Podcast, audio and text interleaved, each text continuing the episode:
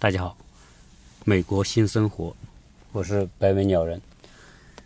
今天跟大家聊聊关于孩子们的课外活动的相关的话题，因为很多听友啊都会有在留言里面留到关于啊想了解在美国的这些小孩他们的课外学习，就是 after school 的一些相关情况，所以一直也想讲这个话题。那么今天呢，就跟大家先讲讲。第一个话题就是关于美国人的课外课外班这些 after school 都是怎么做的，以及说，呃，美国人做这种让孩子参加课外班，他们是出于什么考虑？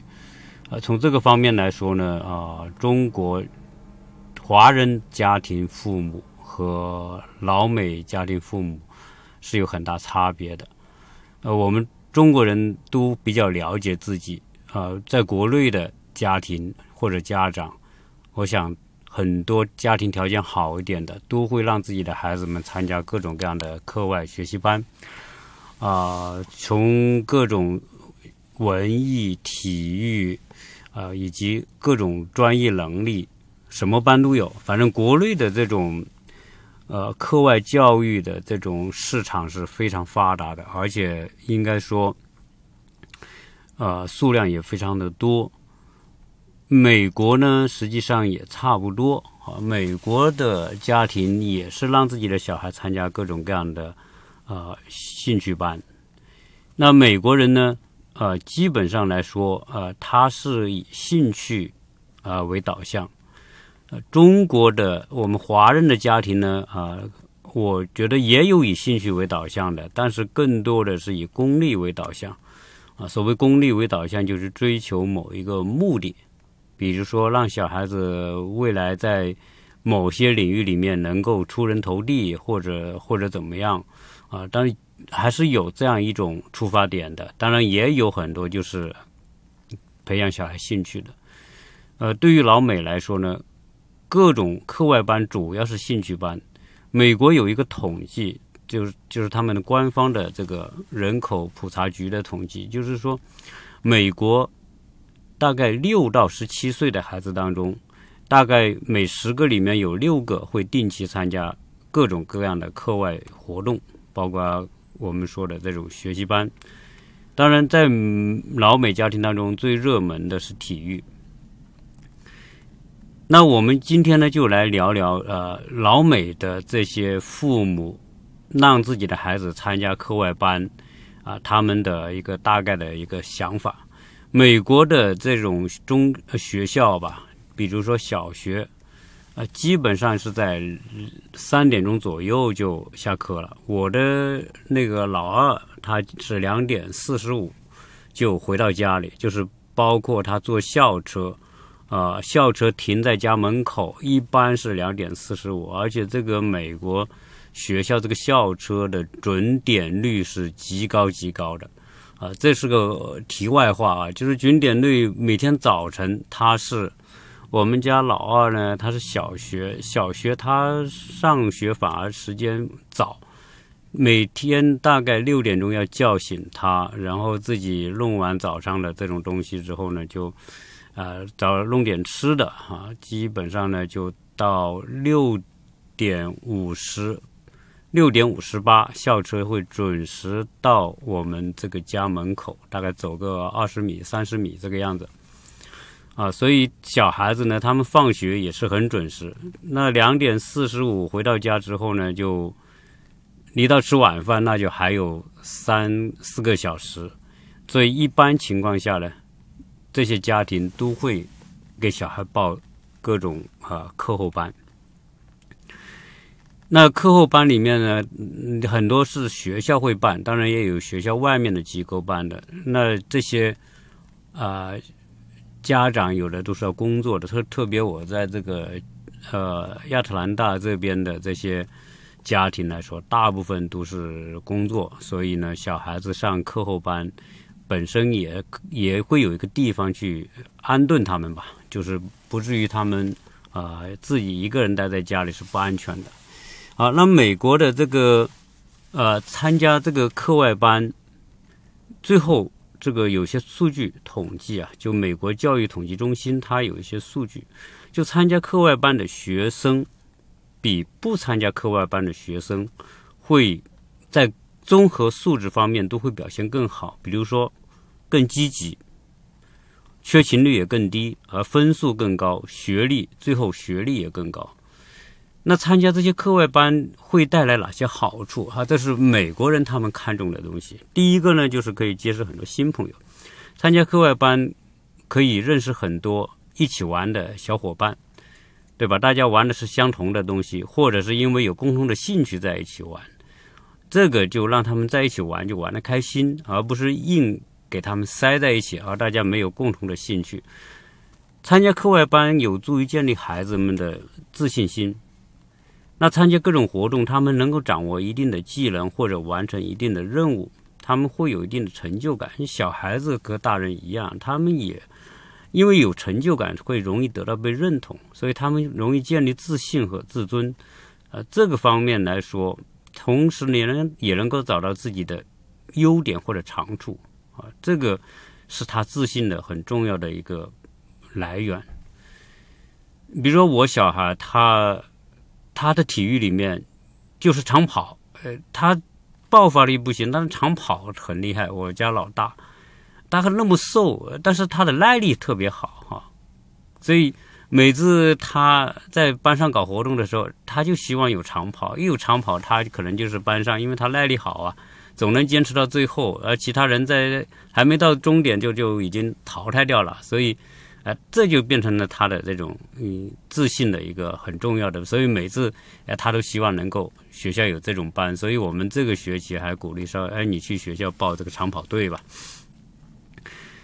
参加这些课后学习班，还有助于让孩子们提高这种时间管理的这种能力和方法，因为你有各种各样的这种课程要学啊，那你就必须。除了上课需要安排时间，同时呢，你还要练习。这样的话呢，你就会让他们去有一种意识，说什么时间该做什么事情，把这件时间安排分配好。这个也是一种时间管理的方法。课外活动还可以干嘛呢？就是说，增强孩子们的团队意识和团队精神。这一点对于华人家庭来说是特别。不是说放在特别重要的位置，因为呃，华人家庭啊，我们国内的这种家庭呢，因为一一很多是一个孩子，当然在美国不一样，我我在我们周边我看到的基本上是两到三个孩子的居多。呃，国内的那种家庭一个孩子的情况之下，那就那基本上是比较孤独的。如果参加这种课外活动，那就不一样，比如说很多体育项目。大家一起努力去完，才通过这种配合协作去完成这种，那这个就变得很重要。所以，在美国呢，什么样的体育活动受欢迎？我我观察了一下，团队型的体育活动是最受欢迎的。比如说踢足球，那一个队基本上都是十几个人，十几个孩子，然后他们一起训练，一起比赛。比如说美国的这种棒球。啊，美国的棒球它也是一个团队，啊，要一起配合的，包括美美式的橄榄球，那还有篮球、足这这些什么排球等等这些团队型的，他们受欢迎。那为什么这样呢？因为实际上这种团队呀，比那种单独的个人的运动，它的好处是，首先他要参与到一个 group 一个团队里面去。同时呢，你要懂得在这个团队当中如何去跟别人配合，因为你不配合的话，这个这个团队的这个竞争力出不来。那配合里面就变成什么呢？你就不能以自己为中心，你就要了解自己的优点、长处以及缺点，以及你的团队成员的优点长处。这个时候，你懂得该让的时候，你会让。为什么？你会让更。在某个方面更强的，啊，比如投球啊，你你让，你就你你可能是传球厉害，但是投球厉害的呢，你就会让投球厉害的来发挥，对吧？那比如说你是打前前前卫的和后卫的，这个这个是都都不一样，每个人都有长处。这个时候，你能通过这种团队活动，能意识到自己说我的长处是什么，我用什么长处去在这个团队当中去发挥我的作用。如果你是一个人的活动，那就不存在这种意识。那从某个角度来说，参加这种团队型的这种体育活动，是了解自身以及了解别人的一种方式。通过这种了解。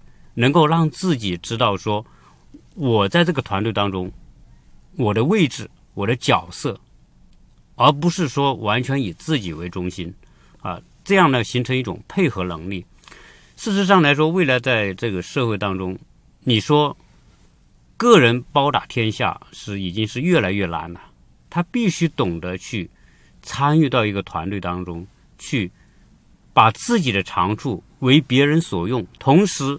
你又要懂得去用别人的长处，对吧？现在未来的社会竞争当中，最重要的一种能力就是懂得用别人，同时又懂得让自己被别人用。这种意识就是从小在很多潜移默化的这种课外活动当中就可以培养出来。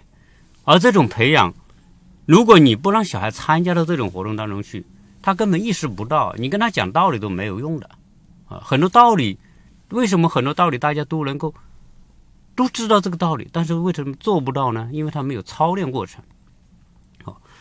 参加这些课外活动啊，还有一个就是说，让有一个自我意识。这些自我意识里面，就是说，因为很多的这种活动选择，但是呢，不是每个人都是。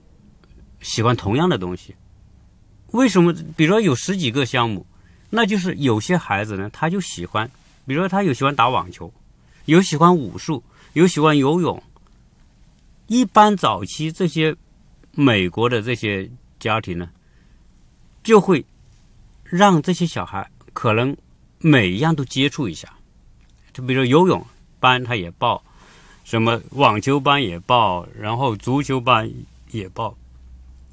基本上通过这种报之后呢，去哎发现孩子他对哪个方面的东西更感兴趣，通过兴趣的项目，让孩子去选择，最后从从众多项目当中能够选择一个能够坚持下去，啊，最重要的是，你一个活动最后能找到他感兴趣的，啊，兴趣才能让他坚持，因为所有这种体育。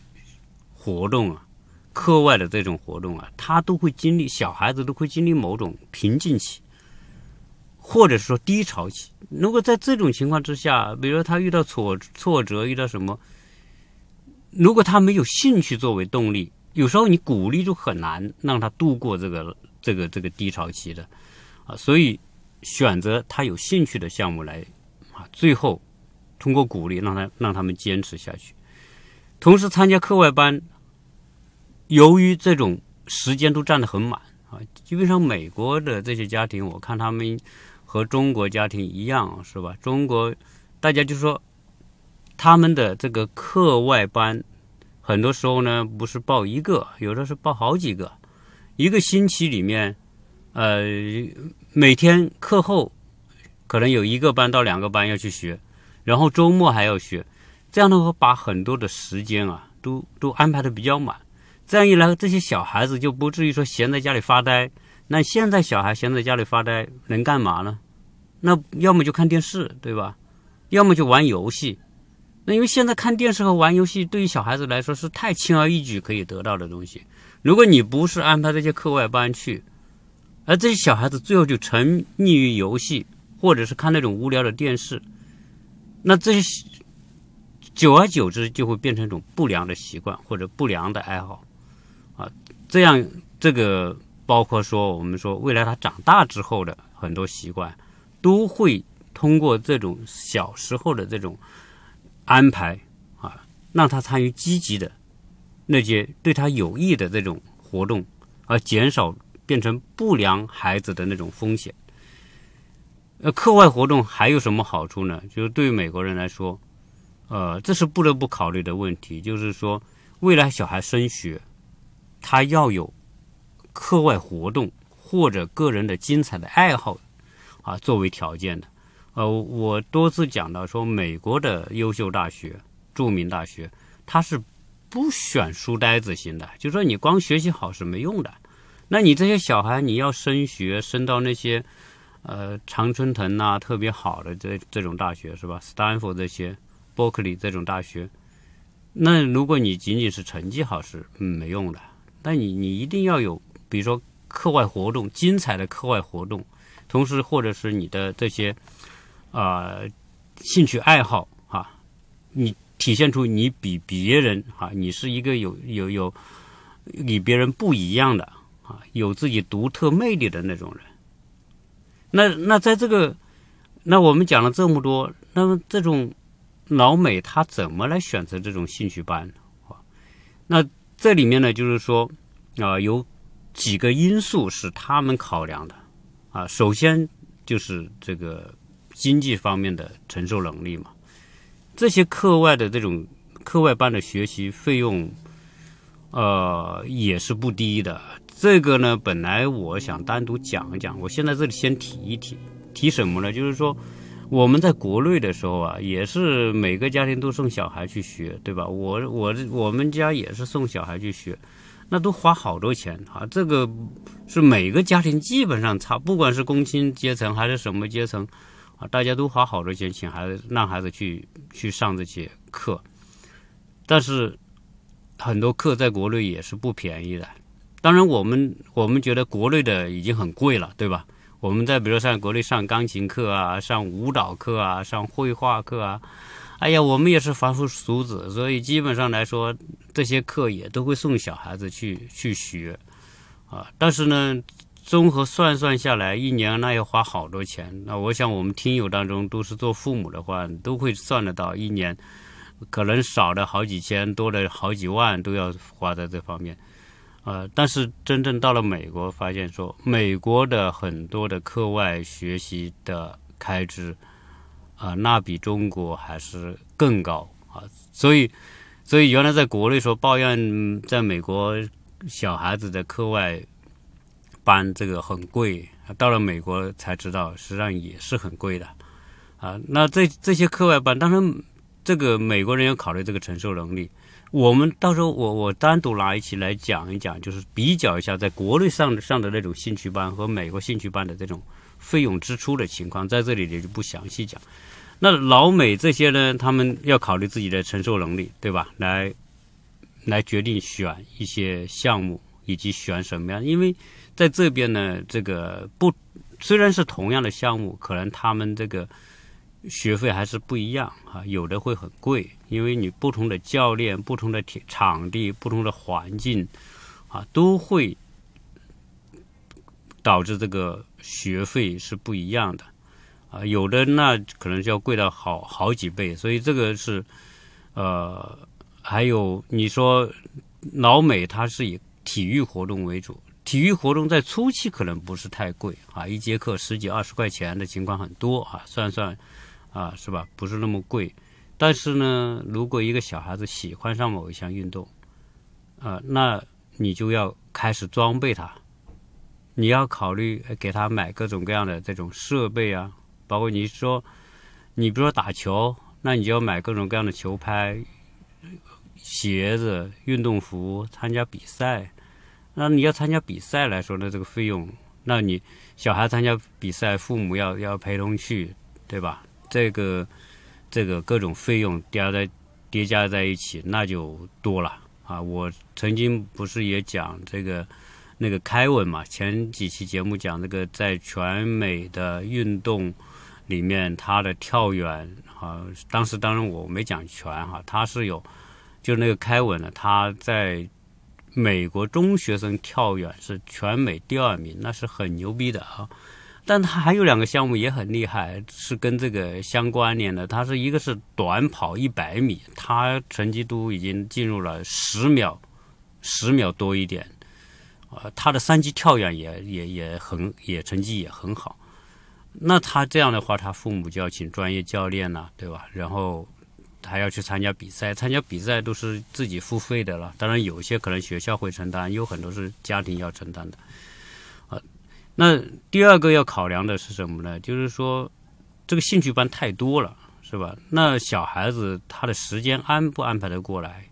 他们还有课后的，还是有些作业嘛。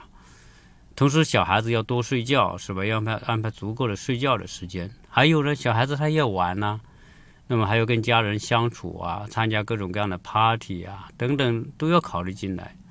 所以，一般来说，这种统计显示，美国的孩子五到十八岁的这种，呃，这些小孩啊，大概每周会参加五个小时左右的课外活动。而有百分之三到百分之六的小孩子，他们会或者可能要花到二十个小时以上参加，那可能就是一些特别的这种啊爱好啊或者相关的啊。同时呢，就是说这个课外的活动参加多少，比如课外的这培训参加多少，那你可能你真的要报，你根本报不过来，这小孩子的时间还是有限嘛啊，你每天。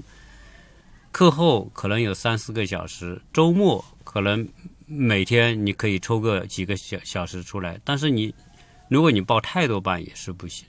所以一般呢，他们是在三到五岁，就是小小年纪的时候呢，基本上就是报一到两个班，啊，就是在叫小学之前吧，就是就是摸索啊，小孩子的兴趣在哪里。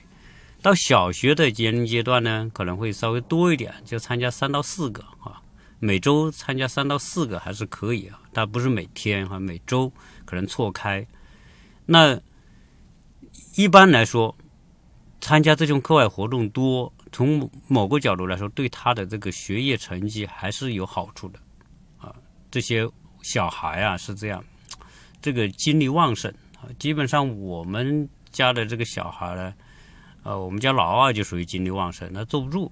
啊，为什么坐不住啊？他这属于这个年龄了，荷尔蒙啊，在体内这个，这这个这个搞得他们就是根本没办法静得下来，荷尔蒙太太旺盛了，所以他一定要通过动来来消耗掉这个这个荷尔蒙带来的这种这种活动体力啊，所以很多小孩子多动都都有这个关系。那让他们参加这种这种活动。体育活动啊，特别是老美这一点，我觉得他做得好，就是以体育活动为主。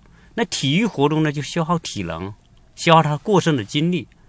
那小孩子这个年代年龄，他通过为什么我看小孩子在这个老美那个孩子啊，在他们这个足球场啊、橄榄球啊、棒球啊那种运动状态很很很激烈的那种里面，就是表现的很积极啊，活动能力特别强，但是他们。该静下来的时候，比如说在社交场合啊、吃饭呐，包括呃学习啊，该静下来的时候呢，他也能静下来。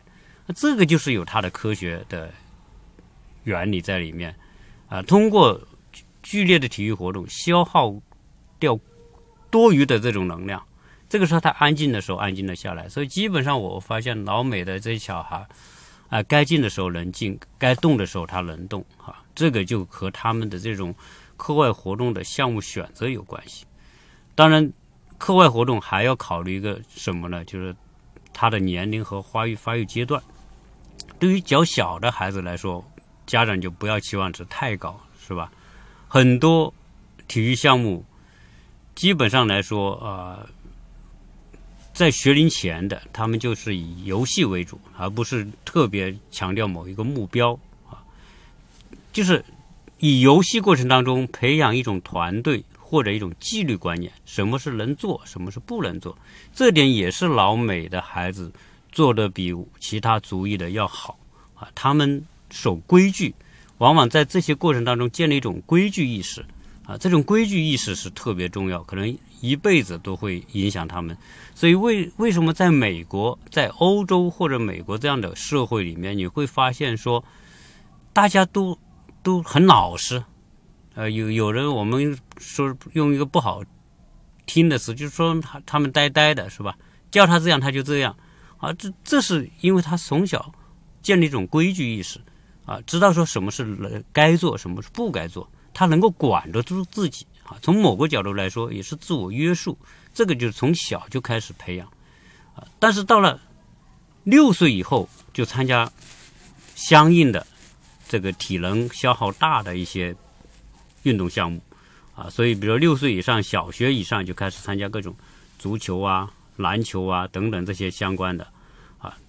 同时，这些呢还要考虑什么呢？这个年龄阶段要考虑娱乐性、趣味性，就是让小孩子在这个玩的过程中得到一种乐趣。那同时以各种组织性的活动为主，而且在这个过程当中呢，就是呃乐趣为主，而不是以竞争为主。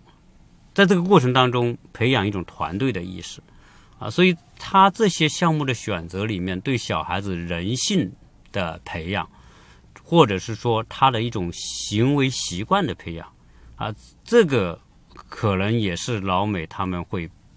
比较看重的，而我们华人相对来说，就说他有一套这种依据啊，为什么我该选择这些项目而不选那些项目啊？那那我们可能很多的其他族裔的家庭里面就没有考虑这么这么逻辑性那么强啊，就是呃，结合小孩子的成长以及他们的某些习惯、行为习惯。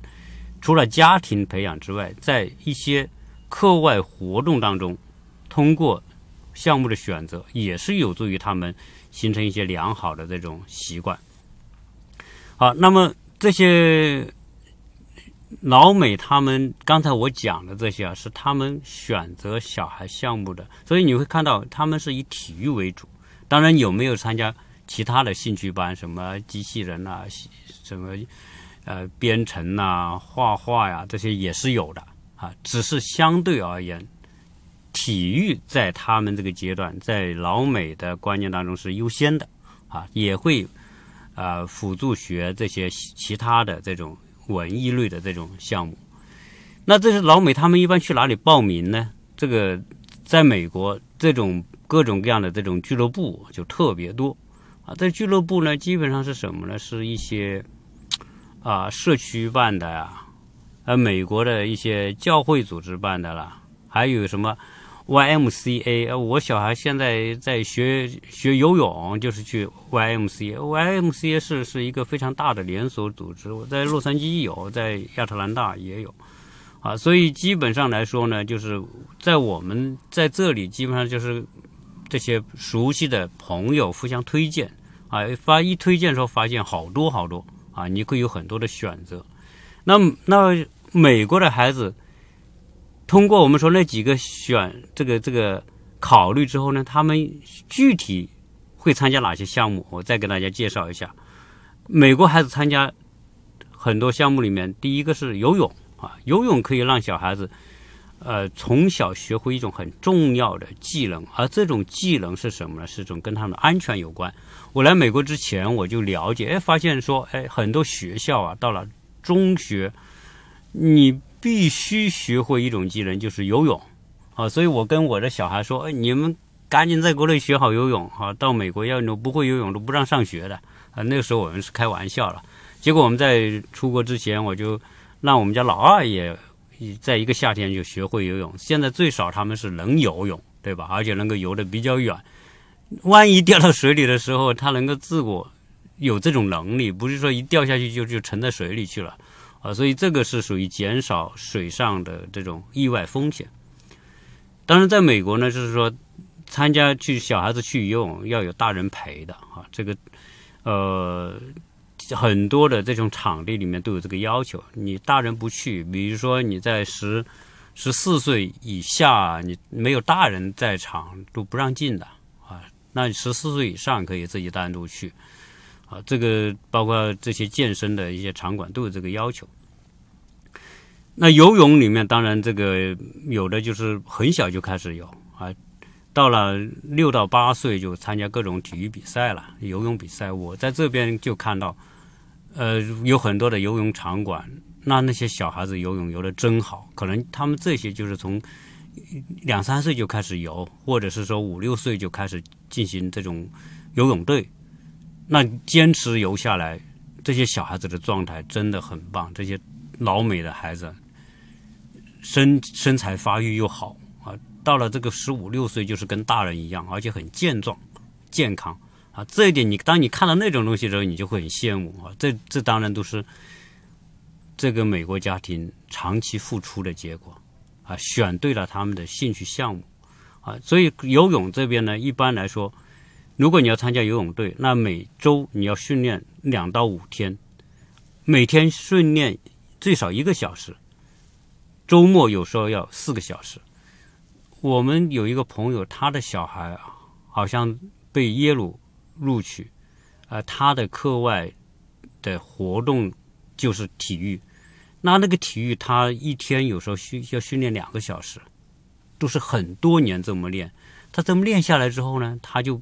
因为付出时间多，那他在游泳能力上就很强，所以他参加各种比赛，拿了很多州的这个名次，甚至有全美比赛的名次。这样一来，他这些就变成一说对他来说特别重要的一种一种资本吧。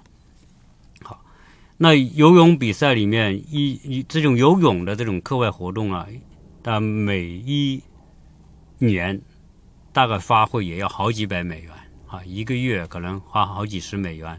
买各种设备啊、衣服啊等等这些东西，啊，所以这个游泳是全美最受欢活欢迎的活动。除了说因为安全的需要，还是因为它对身体发育特别好，啊，那篮球也是美国很受欢迎的啊。这个大家都知道，美国职业篮球是吧？这种群众基础就是从小孩培养起来的，啊，这个也是美。如果是喜欢篮球的，可能就他从从小学从这个几岁就开始练啊，呃，基本上来说呢，这个呃群众基础特别好。那么接下来是什么呢？棒球啊，这些都是属于什么团队的活动？小美国小孩子玩棒球，有时候你在旁边看，那特别有趣，因为他的游戏规则啊什么的都我们国内不玩棒球啊，这种角色分工配合。啊，这种训练当中，他们这种团队训练带来的乐趣，有时候我们可能就体验不到。基本上，他们有时候五岁就参加各种比赛，棒球比赛，啊，六到七岁就就开始进行由由专门的教练来教啊。呃，那同样是每一个他俱乐部俱乐部之间就开始比赛哈，每周都会有进行各种各样的比赛啊，所以基本上来说呢，这些。要买各种设备啊、帽子啊、这个球棒啊、球啊等等啊，这些都是要花不少钱的啊，一年花好几百块啊，甚至参加比赛就更多了。那足球，哎，我我我也好像讲过好多次，美国的足球普及是做的特别好的，呃，基本上你看那么多的这个足球场地啊，在周末都是有很多孩子家长陪孩子踢球的。啊那基本上这些呢，就是这些小孩子就是从小学就开始训练。我的小孩在去年在洛杉矶的时候就参加了一个学期的这种比赛啊训练。那基本上就是从小开始，呃，边训练边比赛。所以美国它这种群体运动里面呢，就是练和赛是结合的啊，你能够坚持下来的就特别好。呃，还要讲到我们前面几期讲。讲的那个凯文呢，那个那个特别棒的那个小孩，他从四岁，呃，一直到十三岁还是十四岁，大概将近十年的时间踢足球，就他的身体素质就练得特别好，加上他本身爆发力天生就很好，所以后来他不踢足球，一转上做田径，他就啊，他就那个，就就就就一下就找到了他的长处。啊，所以这个足球比赛这种啊训练是对小孩子来说也是一个非常好的这种啊，从身体素质到团队配合都是很好的。那除了体育呢，老美他们在音乐方面哈也是比较比较注重的啊，因为音乐对一个孩子的从小的性情的培养啊啊，自我陶。陶冶自己情操等等这些方面，包括抒发情感，都是还是一种特别好的。所以音乐作为一种艺术形式，现在啊，很多人从小如果能够掌握一种音乐的能力的话，可能他一辈子都会从音乐当中受益。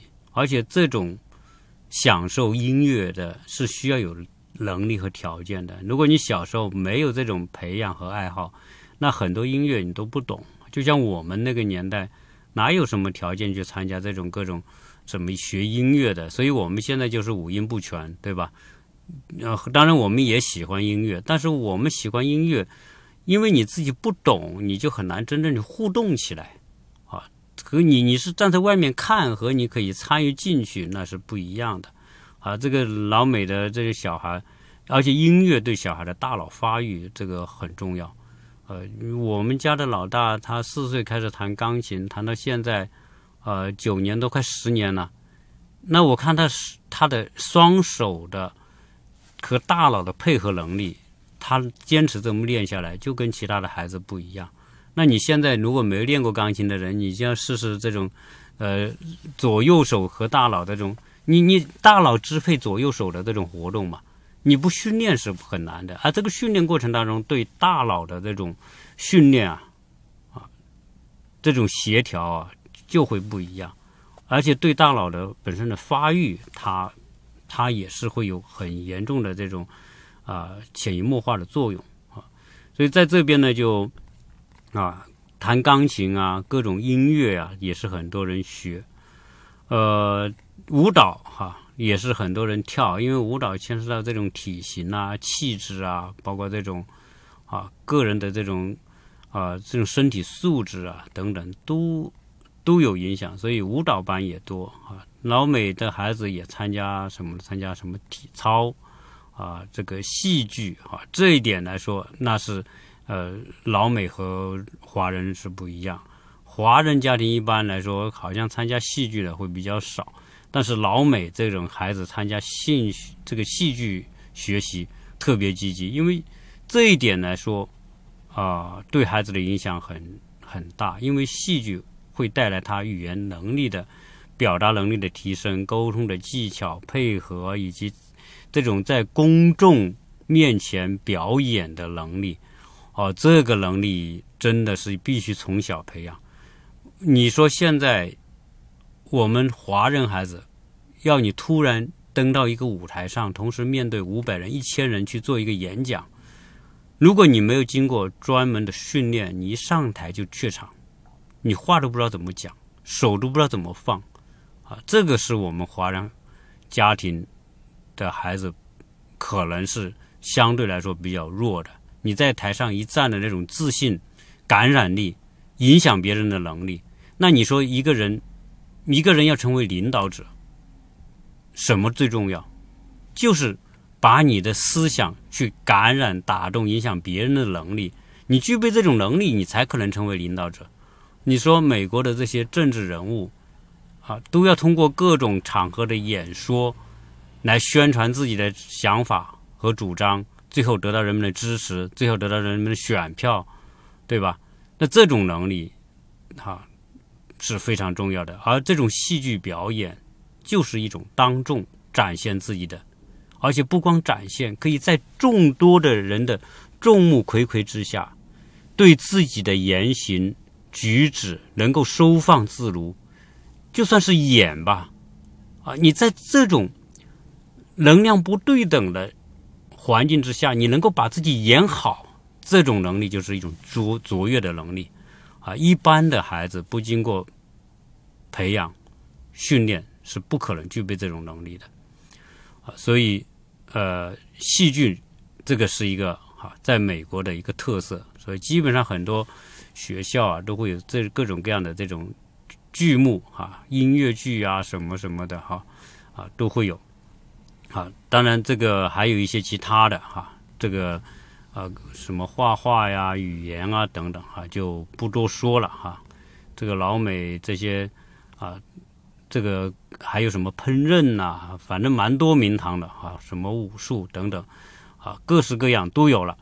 那这些这些项目啊，当然就是说。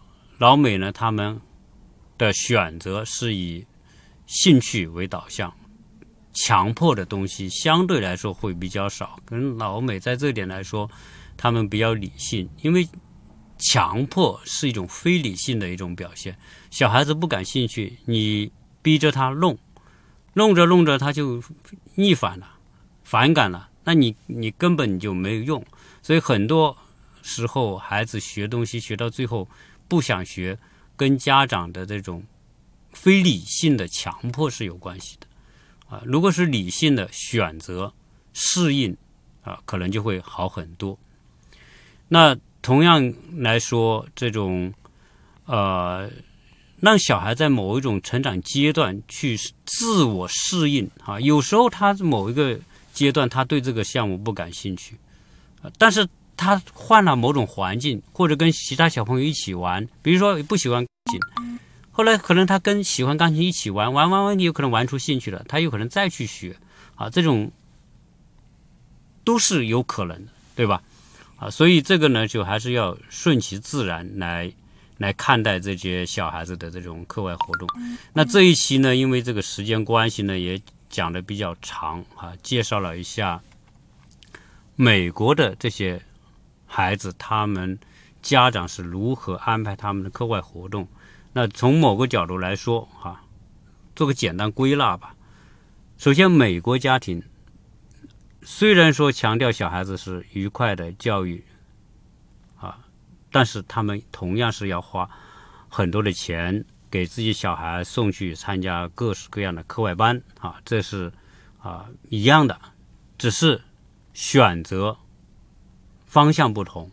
他们更多的通过一些项目的选择，呃，第第一个是找到小孩子的兴趣啊，第二呢，他们会如果小孩子是在比如说他同时喜欢足球。呃，又喜欢，比如说网球啊啊，或者是呃羽毛球，那他肯定愿意小孩去参加足球啊？为什么呢？因为足球培养小孩的这种团队协作啊、配合，它带来的这种效果啊，那就不一样。所以他们会有意识的选择这些对小孩子的这种。个人的行为习惯有帮助的那些项目，啊，当然他们也是啊，从简单到复杂，从表面到深入啊，都会有这样一个过程。当然，这个我们只是说普遍性的情况啊，也不是说我说的这个是属于每个美国家庭都做到这样，还有很多美国家庭经济条件不行，他也没办法送小孩子去，因为。送小孩子去这些课外活动，说在美国的投入成本啊，真的，如果你不算人民币这种汇率的这个换算的话，好像美国上一堂课，比如说这边一堂课一分钟一美元，对吧？那你算算，一个小时就六十美元，这是很普普遍的，很多的。音乐、美术或者其他的体育可能便宜一点啊，普遍来说可能二三十块钱，啊，有的便宜的可能十几块钱的也有。但是你要学到其他的，这个美国是一点都不秀气的啊，花钱是很多的。好，所以啊，在在这个美国家庭里面，他们在送孩子的过程当中，家庭投入也很大哦。但是呢，他们。普遍而言是有一个清晰的一个原则啊，来选择，而不是盲目的啊。我们我们在这里也跟很多华人家长大家聊天，聊小孩子的课外活动。我们在这华人家还有个倾向，就是还是带有盲目。为什么盲目呢？就是说，看左右的朋友啊，他们都送小孩子去学这学那，他不去就觉得就是输了哈。啊，还是有这种起跑线的这种概念嘛，就会觉得要去要要去送，然后呢，就是说啊，别人都学这个，好像自己小孩不学，好像就就就不如别人，所以这种呢，就是说啊，很不是很清楚的知道啊，为什么送小孩，以及说如何给小孩找项目。啊，相比之下哈，这个我们华人的家庭是要向啊。嗯，老美的父母去学习和取经的。啊，这个呢可能会让我们第一不会盲目的去逼孩子去学某种东西，也可能会说啊不会盲目的去消耗呃不应该消耗的，最后呢你花了好多的钱，最后小孩子还很反感，反感到最后他又不想学了。不想学了，你有可能你前面的投入就前功尽弃了啊，这种情况是很普遍啊。所以关于这个呢，就是美国的这种课外活动呢，我算是做了一个比较枯燥而而全面的一个介绍吧。那么让我们那些在国内的家庭父母哈，看看能不能有所借鉴，以及在美国的家庭啊，我们华人的这些家庭父母怎么不要盲目的去逼孩子，或者是。啊，选太多的项目，而是有懂得该怎么选项目，来帮助小孩成长。啊，这一期呢就聊到这里，谢谢大家收听。